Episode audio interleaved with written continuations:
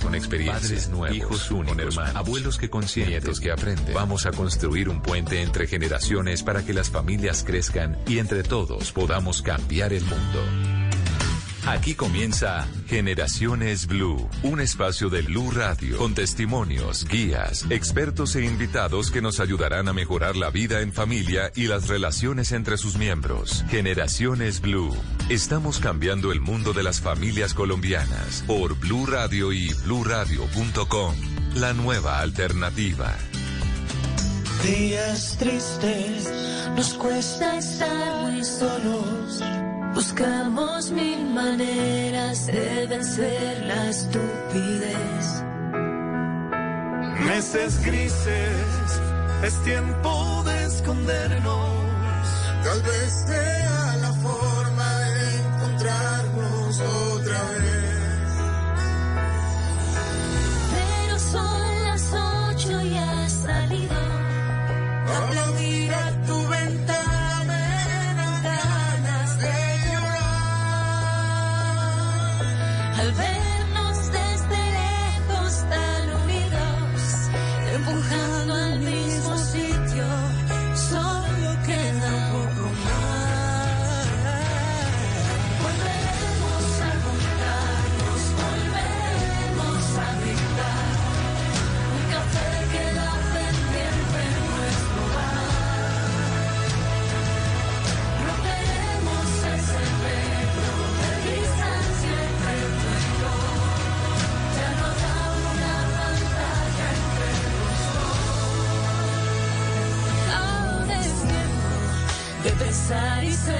paciente.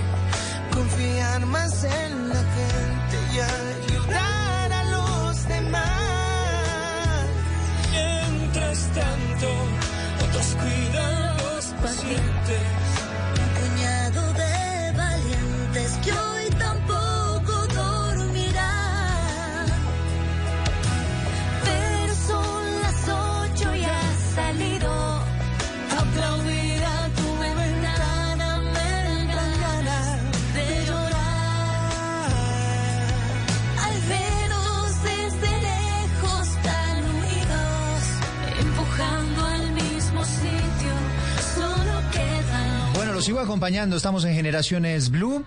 Bienvenidos a quienes están sumando a este espacio que hemos creado para ustedes, para nuestra sociedad, para hablar de los temas que más nos interesan. Hizo un balance el gobierno nacional a propósito del eh, primer año de la pandemia y midió particularmente lo que ocurrió con la línea 192, que es la línea mm, que creó el gobierno nacional para atender todo lo relacionado con el COVID-19. Mucha gente, obviamente, llamando para, para temas de, de atención en salud. Pero también llamó la atención que en ese año, en ese corte de cuentas que ha hecho el gobierno nacional, se encontraron que en un 46% las personas llamaban, por ejemplo, con síntomas de depresión. Llamaban para pedir asistencia por cuenta de lo que estaba pasando con su salud mental. Y esa es la razón por la cual queremos concentrarnos en este mediodía en eso, sobre lo que está pasando con la salud mental de los colombianos en el marco de esta pandemia. Porque si bien cuando hubo el encierro, cuando nos sentíamos más encerrados en la casa, pues allí aparecieron una serie de síntomas, de sensaciones y demás, pero ahora que nos damos cuenta que ya casi estamos llegando a mitad de año de este 2021, cuando se pensaba iba a ser un año diferente y las cosas siguen parecidas, nos tenemos que seguir cuidando y tenemos que tener todo el tiempo el COVID-19 en la cabeza, pues nos encontramos con que la situación puede seguir. El 69% de las llamadas que recibió esa línea de atención para el COVID-19 estuvieron relacionadas con la salud mental. Mucha gente con ansiedad, con estrés, inclusive con síntomas de depresión. Y eso sin contar el subregistro, porque hacemos y contabilizamos aquí a las personas que tuvieron la valentía de llamar a pedir ayuda, pero ¿cuántos más habrá que no lo hacen? Que simplemente se sienten mal, intentan aguantarse, intentan eh, hacer lo que pueden para sobrevivir. Vamos a hablar de eso, eh, este tema que les hemos traído y sobre todo vamos a darle una mirada también propositiva. Si usted ha sentido algo de esto, de lo que vamos a hablar hoy, ¿Cómo puede combatirlo? ¿A dónde puede pedir ayuda? ¿Y qué puede hacer por usted mismo para mejorar en su salud mental? Así que este es el tema que les estamos proponiendo en este mediodía en Generaciones Blue. Gracias por acompañarnos. Hoy es domingo 25 de abril. Y a partir de este momento los invitamos para que se pongan cómodos. Ya vienen los expertos, ya viene la vocería del Gobierno Nacional para hablar de este tema de salud mental en pandemia.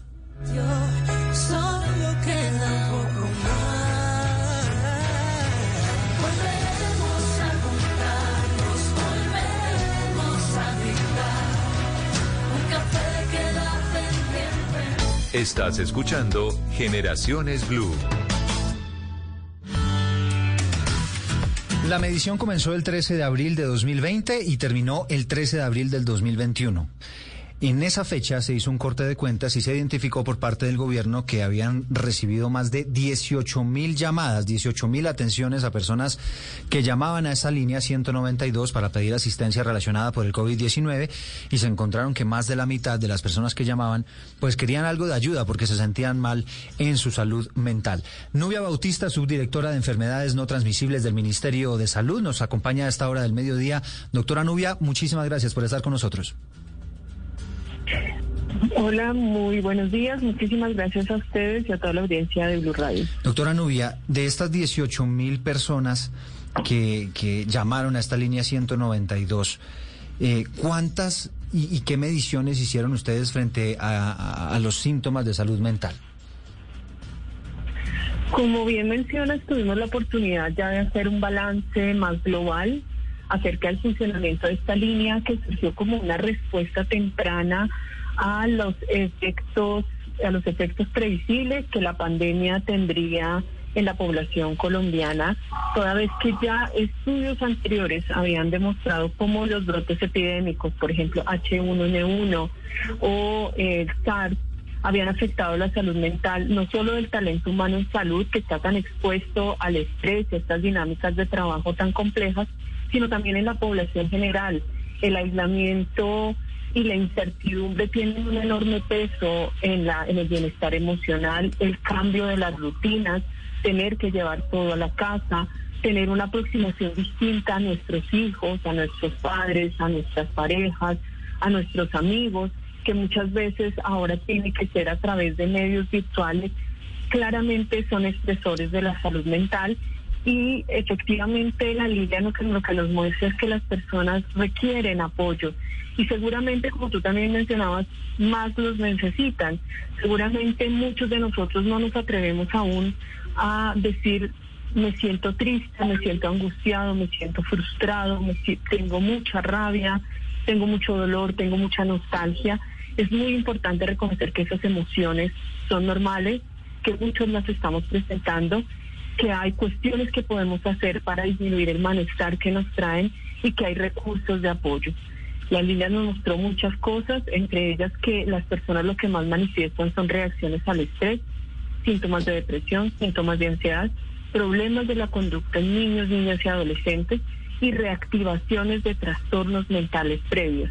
Mm. Quienes Por- más consultan son las mujeres en general. Sí, ¿por qué, doctora Nubia, estos, este- estas circunstancias, estos encierros, producen estos síntomas para la salud mental? porque implicaron un cambio abrupto importante en nuestra vida cotidiana. Desde que nacemos hasta que morimos, diariamente tenemos distintos retos que exigen nuestras habilidades para afrontarlos. Por ejemplo, entrar a la universidad es un reto importante que a muchas personas nos causa angustia, preocupación, dificultades para dormir, problemas incluso en las relaciones. Ni hay que hablar, por ejemplo, de los duelos, de las separaciones, de la partida de los hijos del hogar, de perder el empleo. Estas cosas ya venían ocurriendo, pero la pandemia con estos cambios bruscos que además nos obligaron también a permanecer en nuestras casas con mucho temor, con mucha incertidumbre, con además preocupaciones porque muchas personas han perdido el empleo, por ejemplo, o se encuentran en alto riesgo económico o son más vulnerables a distintas formas de violencia al interior del hogar, pues todo esto hace que seamos más conscientes de lo que es la salud mental, que no es necesariamente el trastorno mental, esto que identificamos erróneamente con la violencia, con la marginalidad, con lo peligroso, con lo raro, sino que son todas estas habilidades que nos permiten afrontar retos tan eh, novedosos y en muchas ocasiones difíciles como los que nos ha traído la pandemia. Claro. Entre estos síntomas, doctora Nubia, ¿qué fue lo que más identificaron? ¿Cuál fue el denominador común? Como te comentaba, las reacciones al estrés, que son todos estos síntomas de preocupación, irritabilidad, que a veces se acompañan de alteraciones en el sueño, alteraciones en el apetito, dificultades para tener adecuado rendimiento en nuestras actividades cotidianas, es lo más frecuente. Lo siguiente eh, son síntomas de ansiedad, preocupación, temor, inquietud. Eh, los siguientes son síntomas de depresión, es decir, sentirse triste la mayor parte del día, ya no tener la motivación que teníamos antes o no disfrutar las cosas que hacíamos antes, que muchas veces se acompaña también de cambios en el sueño o en el apetito, ya porque, sea porque se duerme mucho o porque se duerme muy poco. Y luego eh, alteraciones y, y síntomas relacionados con personas que ya tenían algún trastorno mental, por ejemplo depresión o tenían trastorno obsesivo compulsivo o esquizofrenia, y con la pandemia y todo que esto que ha traído o con la interrupción o alteración en sus tratamientos, estos síntomas se han reactivado. Esto ha sido lo más frecuente. Sí. ¿Y por qué más las mujeres? Esto es algo que hemos encontrado en casi todas las mediciones en salud mental y es que las mujeres se animan más a pedir apoyo, se animan más a hablar de lo que les ocurre eh, y esto hace que consulten más a las líneas. La proporción de hombres no es baja, estamos hablando de casi un 40% de hombres, los hombres cada vez se animan más. Lo cierto es que hay un estigma muy importante alrededor de la salud mental en general, pero para los hombres es particularmente difícil porque eh, muchas veces se asocian los síntomas depresivos con debilidad, con falta de carácter. Lo que le dicen a los hombres es, no, pero póngase los pantalones, sea berraquito, eso es una bobada, eso se le pasa con una con una borrachera y ya, por ejemplo, en el caso de las rupturas amorosas. Entonces, eso hace que los hombres sean menos proclives a consultar en la línea. Sí. Entonces, es- eh, esto también influye en que haya más mujeres. Fíjese que hay varios estudios que también nos muestran que las mujeres pues han tenido una sobrecarga en, en sus tareas diarias, ¿no? Una sobrecarga no solamente laboral, sino también mm, las tareas del hogar, el cuidado de los niños. ¿Eso puede también estar impactando en estos síntomas? Sí, sí, sí, tienes toda la razón y esta es la otra gran variable y es que los roles al interior del hogar se han debido reorganizar. Cada vez los hombres participan más de la crianza, el cuidado de la casa, cocinan más, hacen el desayuno. Eso ocurre en ciertos segmentos de la sociedad, pero también es cierto que históricamente y también en muchos otros segmentos de, de, nuestro país, muchos segmentos poblacionales, las mujeres siguen llevando una carga del cuidado muy importante. Cuidan a los niños, a los adultos mayores, a las personas con discapacidad, trabajan, se encargan de no solo ejecutar, sino organizar las tareas del hogar, estar pendientes de los recibos, de los colegios, eh, de las cosas cotidianas. Todo esto implica una carga de cuidado muy importante que durante la pandemia se ha exacerbado porque además todo se concentró en el hogar y eso hace que sea mucho más complejo diferenciar los espacios laborales de los recreativos, de los que se comparten en familia, de los de descanso. Entonces, esto también ha tenido un impacto y otro otra fuente importante de malestar emocional en las mujeres es todo lo asociado a las violencias que efectivamente han aumentado al interior del hogar, ya que muchas víctimas conviven con sus victimarios de manera permanente. ¿Qué tanto aumentó la violencia en, las- en los hogares? No sé si el gobierno alcanzó a medirlo. Sí, hay algunas estimaciones de la línea 155 que evidencian aumentos eh, importantes. Hay algunas mediciones ya más precisas, pero sí lo que nos muestran es que las violencias contra las mujeres, contra niños, niñas y adolescentes y contra adultos mayores han venido eh, acrecentándose. Lamentablemente no ha crecido la denuncia porque esto ya implica salir del hogar, ir a la instancia de justicia que le permite no poner la denuncia, pero sí las llamadas a la línea 155 han venido en aumento. Bueno, y si hablamos, doctora Nubia, por población de edad, por entre niños, entre adolescentes, entre los jóvenes, los adultos, los viejos. ¿A quiénes les está pegando más duro la pandemia? A todos. Realmente esto eh, no, no tiene una afectación particular eh, por momento del curso de vida. Es decir, todos estamos muy afectados. ¿Qué ocurre? Es más difícil, por ejemplo, que nuestros sistemas de información o nuestra línea de apoyo llegue directamente a los niños más pequeños.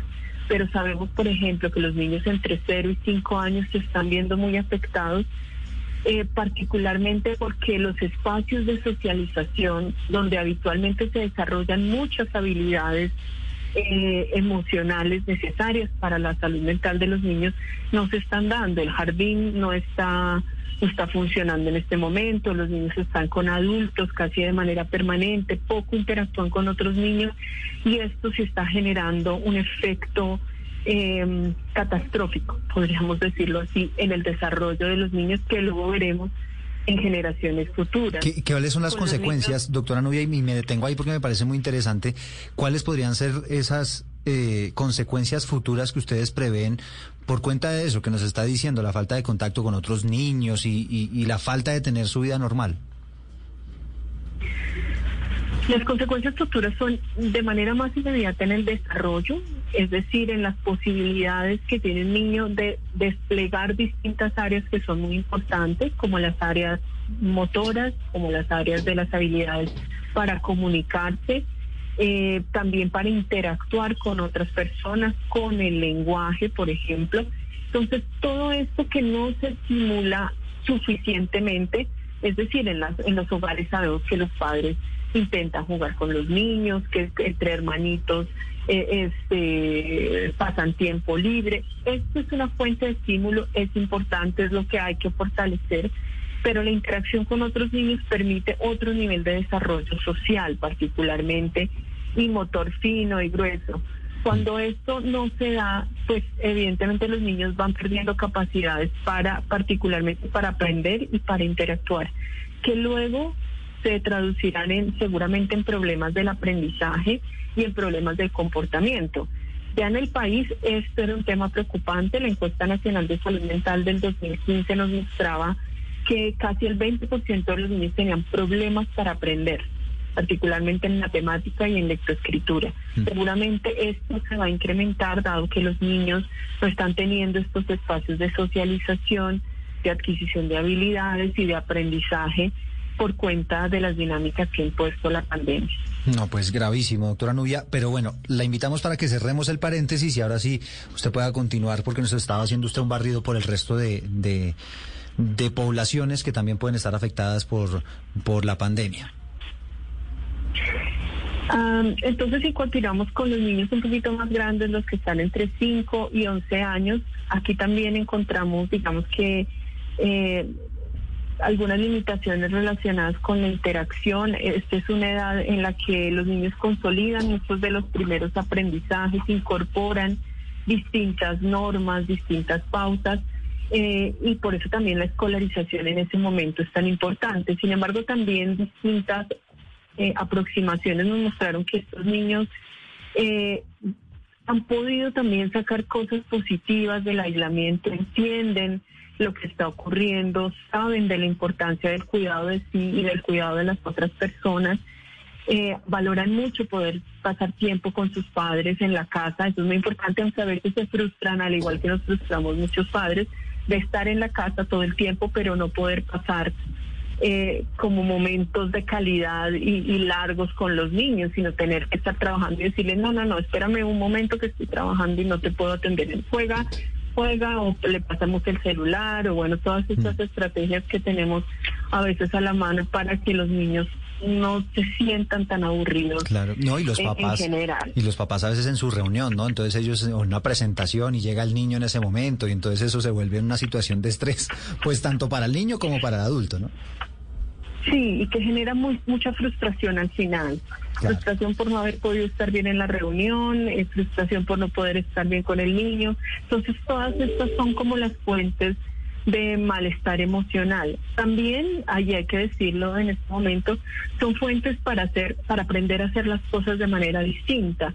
Y muchos padres han encontrado otras formas de organizar, han podido apoyarse con otros miembros de la familia para el cuidado, han podido reorganizar sus rutinas, sus tiempos, sus maneras de hacer para poder eh, pasar más tiempo de calidad con los niños y buscar alternativas de eh, entretención, disfrute, eh, uso del tiempo de maneras innovadoras, diferentes, hacer otras actividades juntos como pintar, leer, escribir. Entonces, eh, eh, por supuesto, la pandemia, así como trae enormes retos, también trae enormes posibilidades de hacer las cosas de manera diferente. También hay que decirlo. Nos queda pendiente Digamos algún... que al- quisieras- Sí, nos queda pendiente ahí alguna... Sí, sí. Adelante, doctora. Sí, solamente decir que en los adolescentes eh, ha sido complejo y allí empieza una, el problema de salud mental más importante del país, que es el consumo de sustancias psicoactivas, pero particularmente del alcohol. El alcohol, además, que pues al ser una sustancia legal la podemos conseguir en cualquier parte, está muy naturalizado, eh, eh, es parte de nuestra cultura, de nuestras celebraciones, está muy disponible en los hogares. También ha mostrado un incremento en su consumo durante la pandemia y esto es preocupante particularmente porque el consumo está iniciando muy temprano, aproximadamente a los 13 años. eh, y, y genera enormes riesgos en la salud física y mental y además está asociado a exponerse a situaciones de riesgo y de violencia. Entonces, eh, podríamos decir que desde este momento, desde la adolescencia, el, el adulto, el adulto mayor, digamos que empiezan a experimentar esto asociado a lo que ya mencionábamos de síntomas de depresión, síntomas de ansiedad y además tener que lidiar ya con las dinámicas propias del trabajo, del estudio, eh, del cuidado de otras personas al interior del hogar. Doctora Nubia, ¿este aumento en el consumo de licor es particularmente entre adolescentes o, en- o a nivel general? A nivel general, incluso, aunque no se han hecho esas estimaciones en Colombia, sí a nivel internacional, eh, el, el organismo que depende de Naciones Unidas para, para todo el monitoreo del- de los temas ah, de sustancias psicoactivas ha detectado que entre los adultos mayores ha aumentado también de manera muy importante este consumo. Eh, también porque el alcohol en particular eh, fun- eh, genera, puede usarse para disminuir síntomas de ansiedad. Entiendo. Entonces, si no puedo dormir, si me siento angustiado, si siento que no, que, que mis pensamientos y mis preocupaciones no me dejan hasta realizar mis actividades cotidianas, me tomo una cerveza, me tomo un trago, pero esto eh, claramente va increciendo y va generando una conducta adictiva que resulta muy problemática. Claro, ¿no? Y desde los 13 años, pues es una cifra muy impresionante. Ustedes en el ministerio tenían datos de ese comienzo o esa incursión en el licor desde qué edades. Eh, la edad de inicio ha aumentado un poco y esto también es, es positivo, no, no, no ha aumentado tanto como quisiéramos, eh, estaba aproximadamente en 12 años Y en una medición, digamos que hemos hecho posteriormente a los 5 años ha aumentado a 13 años, es decir, hemos pospuesto un año el inicio del consumo de alcohol que ya implica una protección más importante para la población, pero desearíamos que ningún menor de 18 años consuma alcohol. Es decir, todavía tenemos un trecho importante. Sin embargo, mientras, como decíamos, el consumo esté naturalizado, mientras eh, algunos padres aún consideren que enseñarle a tomar a sus hijos es algo importante y que se debe aprender en la casa y, que se aprende muy temprano. Ahí, digamos, seguiremos teniendo dificultades para mitigar este, este gran problema de salud pública. Claro que sí. Pues doctora Nubia Bautista, le agradecemos estos minutos muy importantes para, para hacer esta radiografía, mm, sobre todo lo que ustedes encontraron con esta diez- estas 18 mil llamadas que recibieron ustedes entre el 13 de abril de 2020 y el 13 de abril de 2021, que sí que nos da una radiografía bien interesante de cómo está la salud mental en Colombia. Gracias por haber estado con nosotros. A ustedes muchísimas gracias y les recuerdo a toda la audiencia que la línea 192 opción 4 está disponible de manera gratuita en todo el país siete días a la semana, 24 horas al día, para atender y apoyar a las personas en sus necesidades de salud mental. Mm, Bueno, muchas gracias, doctora Nubia. Los estamos leyendo en numeral Generaciones Blue, como siempre. Les hemos planteado la siguiente pregunta. El 69% de las llamadas que recibió la línea de atención 192, la línea COVID, estuvieron relacionadas con la salud mental. ¿Ha sentido usted algún síntoma? Y les tenemos allí algunas opciones. El 39,6% nos dice que sintió ansiedad. El 20,5% nos dice que sintió estrés, síntomas de depresión el 22,8% y ningún síntoma no ha tenido dificultades mentales como consecuencia de la pandemia el 17%. Vamos a estar con nuestros expertos, vamos a hacer antes una pausa, pero ya los vamos a leer y ya vamos a saludar a nuestros invitados que nos van a ayudar ahora a saber cómo podemos manejar nosotros esos síntomas que quizá pueden estar apareciendo en nuestra salud mental como consecuencia de esta pandemia del COVID-19.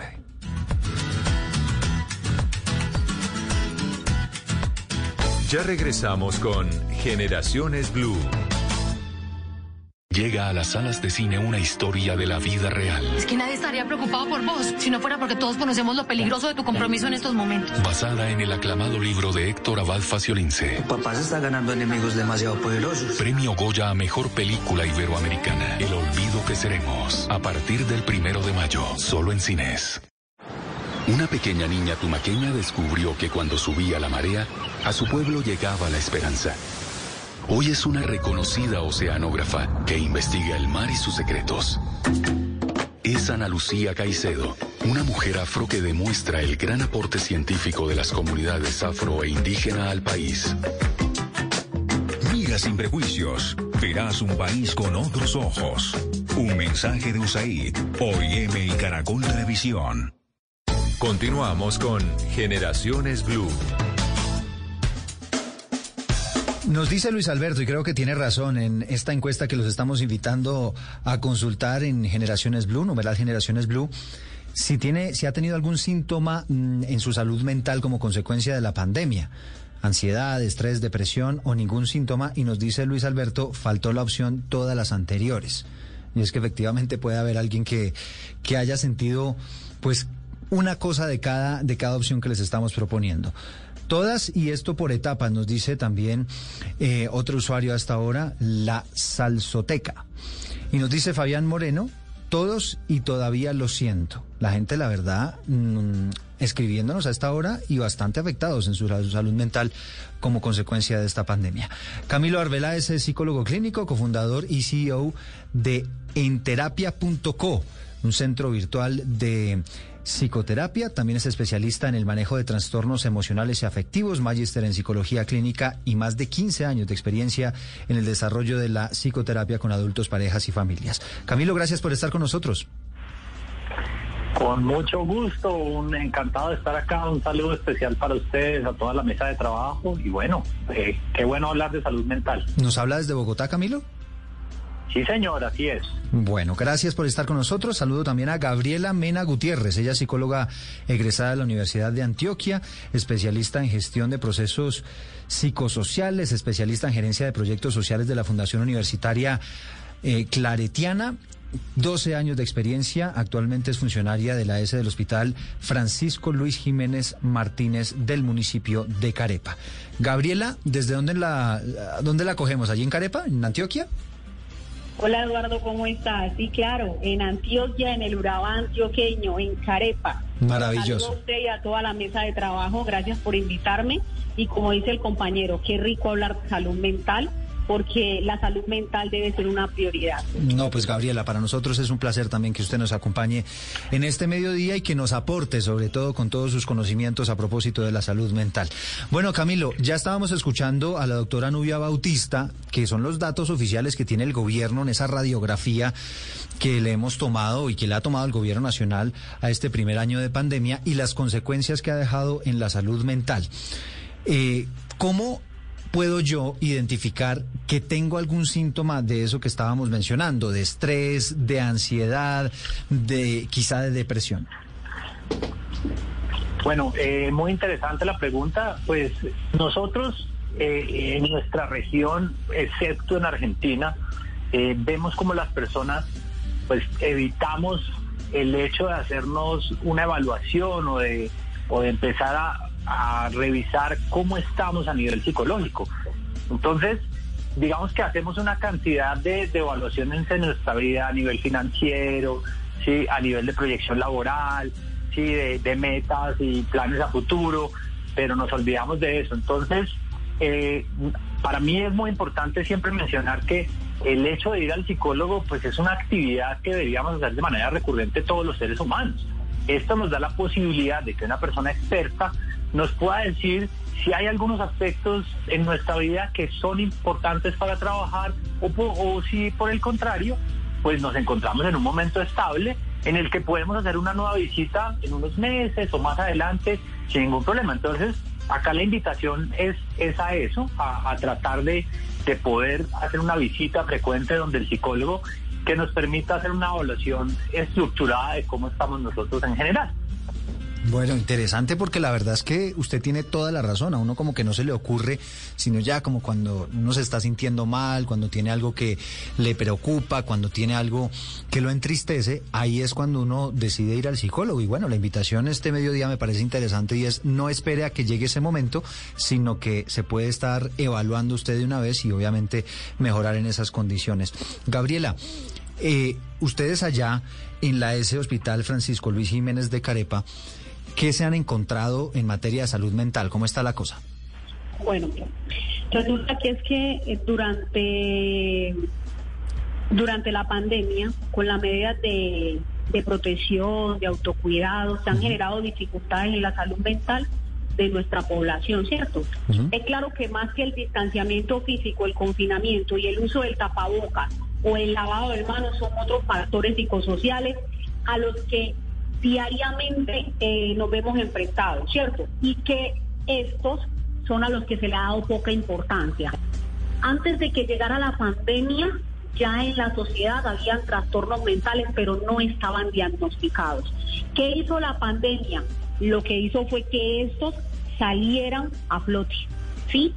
Que las personas se dieran cuenta que estaban presentando una dificultad en su salud mental, pero desafortunadamente la salud mental es tomada yo lo diría atrevidamente en serio por algunas personas, porque creen que ir al psicólogo, porque creen que ir al psiquiatra es estar loco, ¿sí? Sí. Entonces no reconocen que necesitan ayuda, no reconocen que necesitan eh, orientación profesional.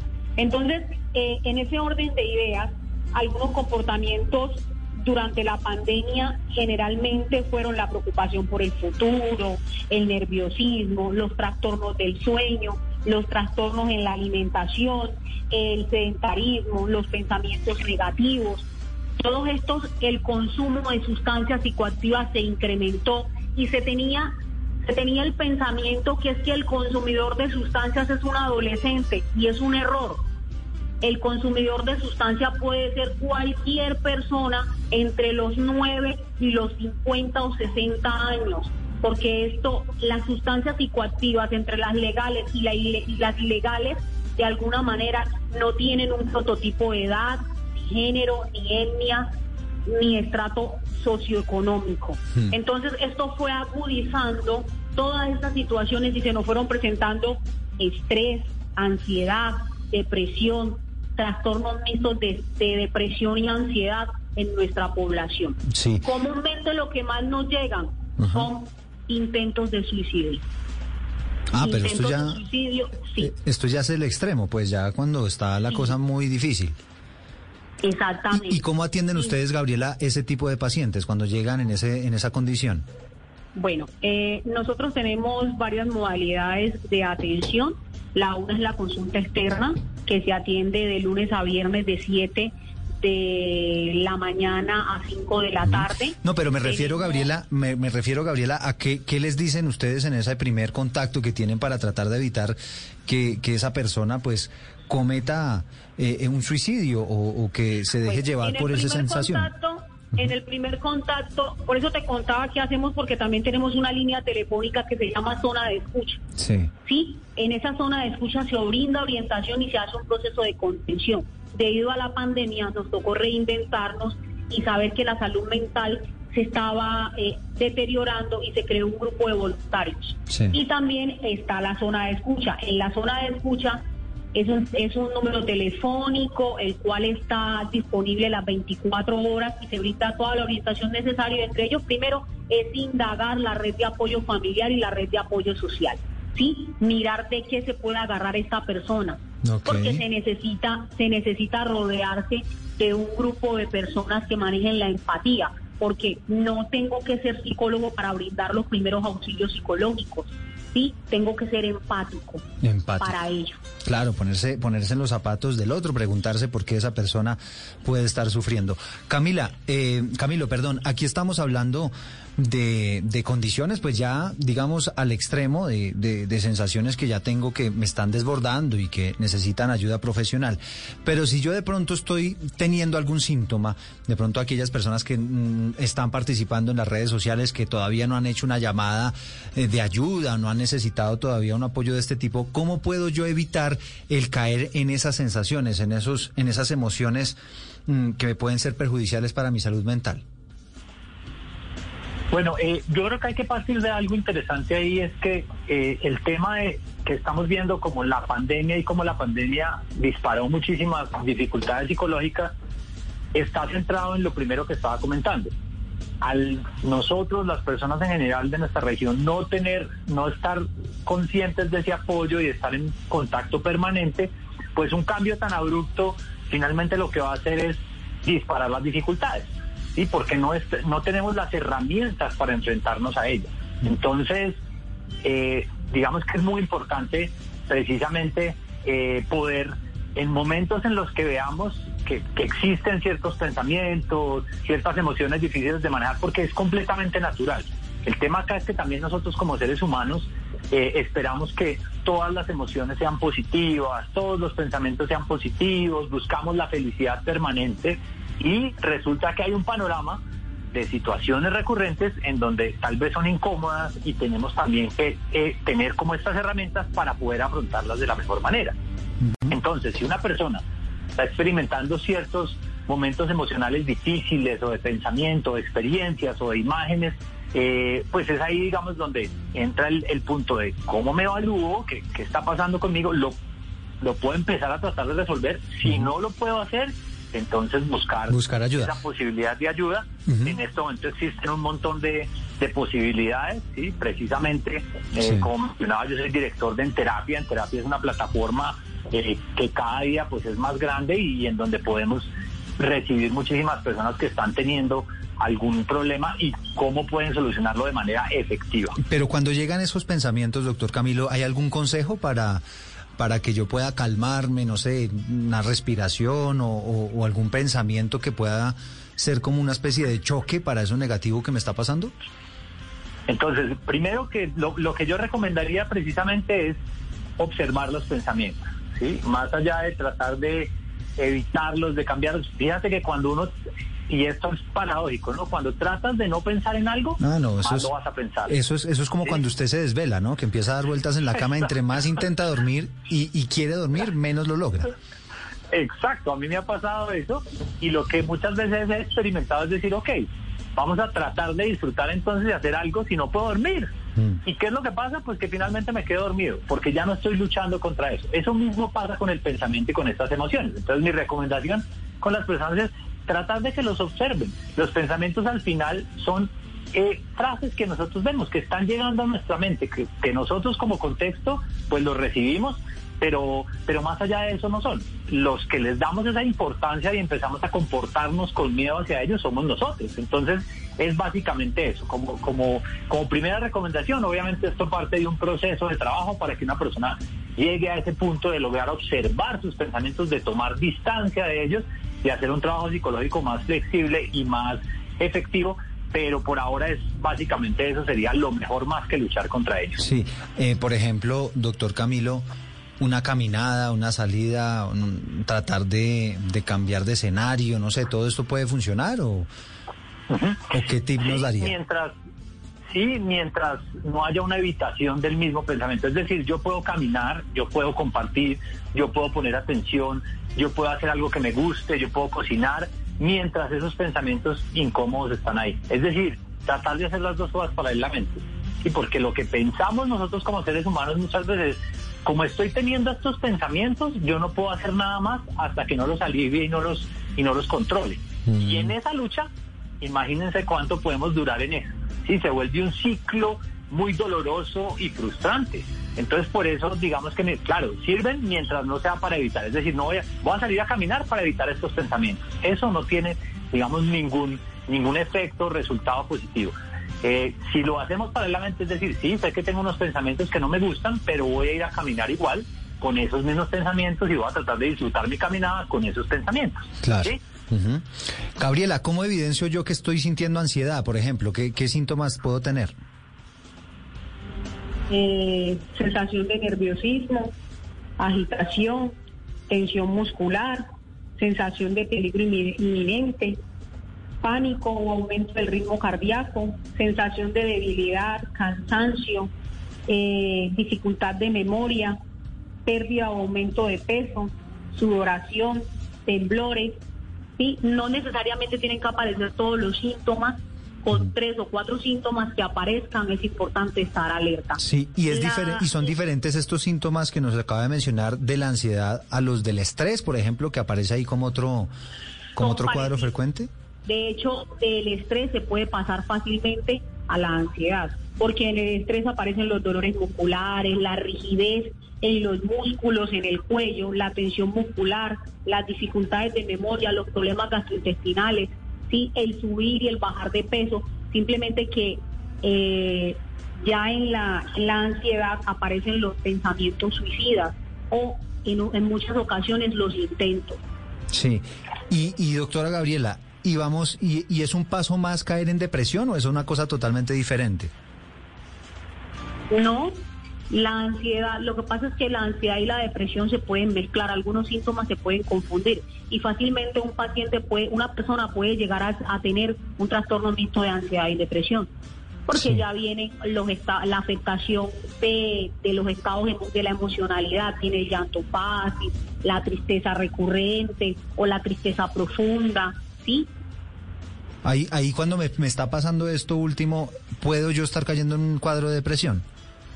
Sí, efectivamente. Y lo más importante allí es tratar de, de- cuidarse a sí mismo, lo cual implica hacer actividades que protejan y promuevan la salud, una salud, una adecuada salud mental, el ejercicio físico, la dieta saludable, tener una rutina diaria. Y lo que planteaba el, el, eh, el colega es eso, no es salir a hacer ejercicio porque me quiero olvidar de mi realidad, es salir a hacer ejercicio para monitorear esa realidad. Porque lo más importante es que el paciente caiga en cuenta que tiene un problema. Si el paciente o la persona no reconoce que hay una problemática, es muy complejo realizar un trabajo terapéutico para poder mitigar el impacto que genera la depresión, la ansiedad o el estrés en su vida diaria. Hmm. Camilo, ¿cómo puedo apro- aprovechar yo mi, mi red social, es decir, las personas que tengo cerca, mi familia, para, para acompañar un poco estos síntomas, para evitar eh, que, que me afecten demasiado? Bueno, precisamente las personas y los significantes que están ahí en la vida, pues están para aprovecharlos. Eh, nuevamente, como decía, en, en los momentos en que pasamos por situaciones difíciles, psicológicas, lo que hacemos es distanciarnos de las personas y empezar a perder contacto con esa red de apoyo. Entonces vemos, por ejemplo, una persona en depresión, ¿sí? centrada en su pasado, en por qué ha sido su vida así, Se y todo encierra. lo que le ha ocurrido. Sí. Exacto, ese encierro permanente y eh, cae en ese ciclo entonces de aislamiento. Y por el contrario, el solo hecho ya de tener un contacto con un significante, una persona cercana, un amigo, esa persona va a empezar a tener un cambio en su estado de ánimo. Solo con, con, con un efecto eh, mínimo que, y, una, y una actividad que pueda hacer.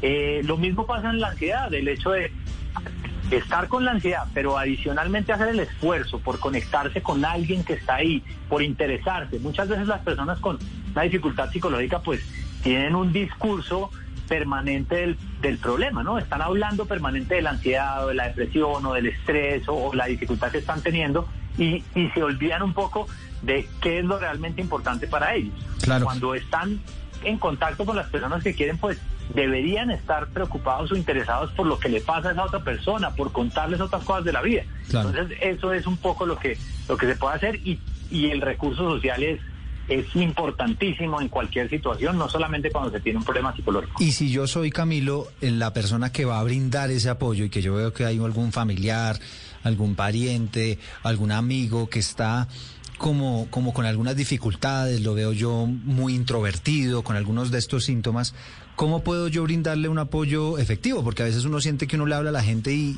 y- como que no escucha o no le ayuda mucho. Precisamente creo que es por eso, porque como seres humanos estamos acostumbrados a dar una solución.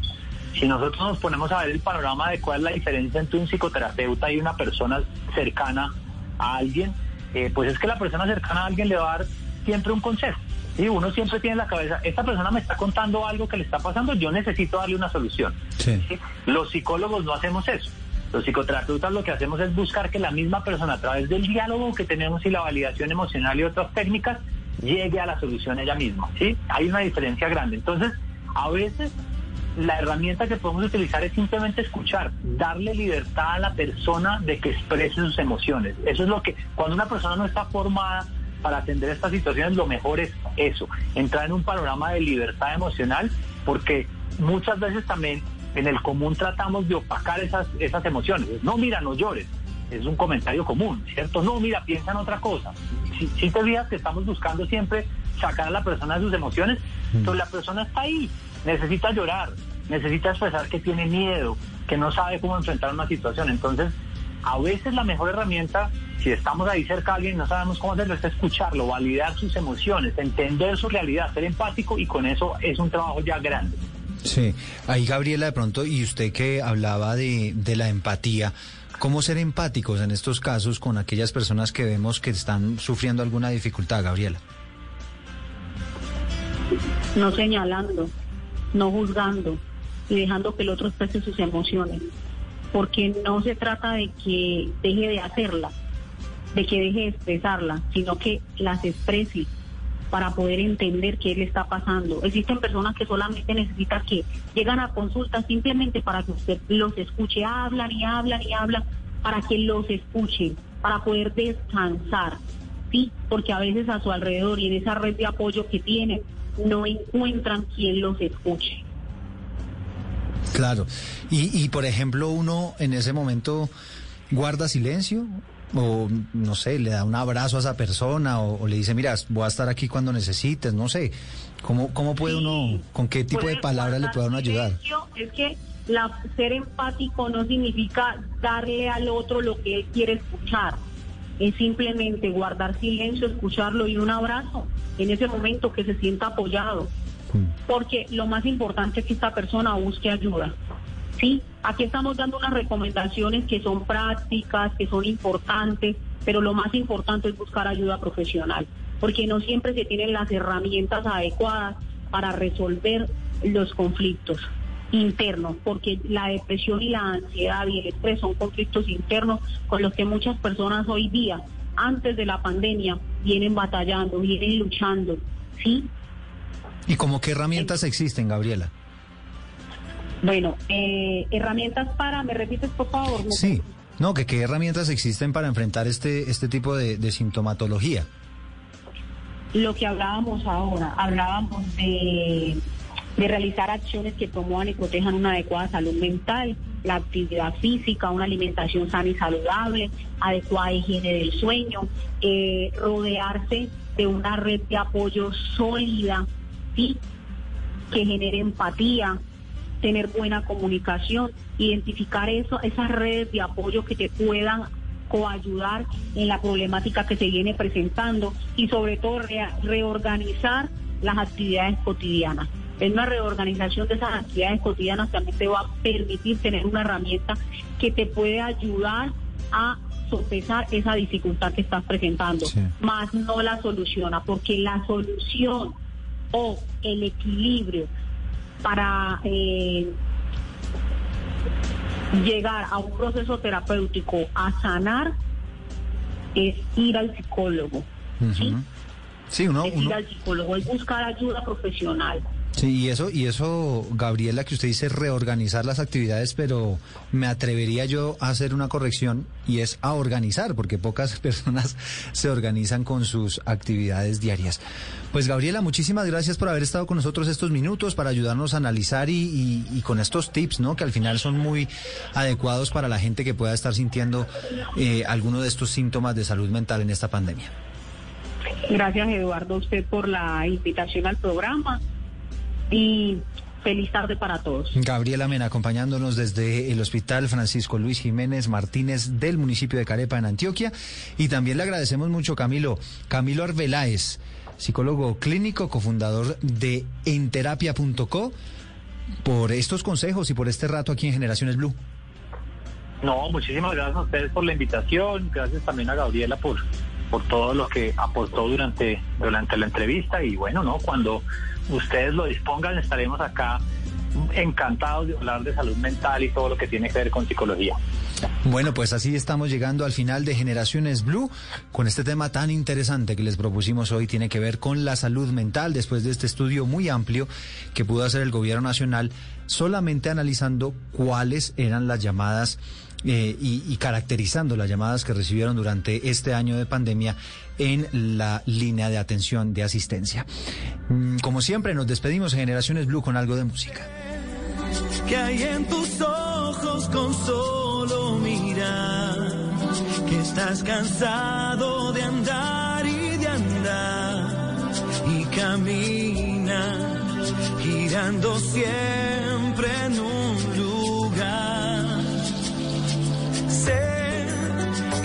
las ventanas se pueden abrir, cambiar el aire depende de Para subir el ánimo, esto que se llama Color Esperanza lo hace Diego Torres. Ya se me fue Camilo, ¿está por ahí? Camilo se me fue. Sí, ¿cómo estás? Sí, acá estoy. Venga, Camilo, antes de que se me vaya, una pregunta, porque ahora que sonó esta canción que lo alegra a uno, ¿no? Que le lo pone a uno como a saltar el corazoncito, ¿el escuchar música animada también ayuda o, o qué? Sí, sí, sí, claro, claro. O sea, eh, todo lo que, digamos, represente para uno una actividad significante, una actividad a la que uno le dé valor, eh, eso tiene un efecto en el estado de ánimo y en el estado emocional. Y si la música que escucho claro. es más como deprimente, como un poquito de, de- ¿no? Eso también me puede afectar. Está bien también, está bien también. Eh, aparece también, hay personas que les gusta oír ese tipo de música, un poco más melancólica. Lo importante ahí es que nuestras acciones permanentes, lo que hacemos en el día a día, esté orientado hacia lo que queremos y no hacia lo contrario. Bueno, pero hacia todo lo que nos frustra y no nos permite crecer personalmente y llegar a nuestros objetivos. bueno, sana también la música. ¿Usted cómo se siente con esta canción? ¿Chévere o no? Sí, es muy bonita, es una canción muy, muy interesante, muy linda. Bueno, doctor Arbeláez, gracias por estar con nosotros. Hasta aquí Generaciones Blue, nos reencontramos dentro de ocho días.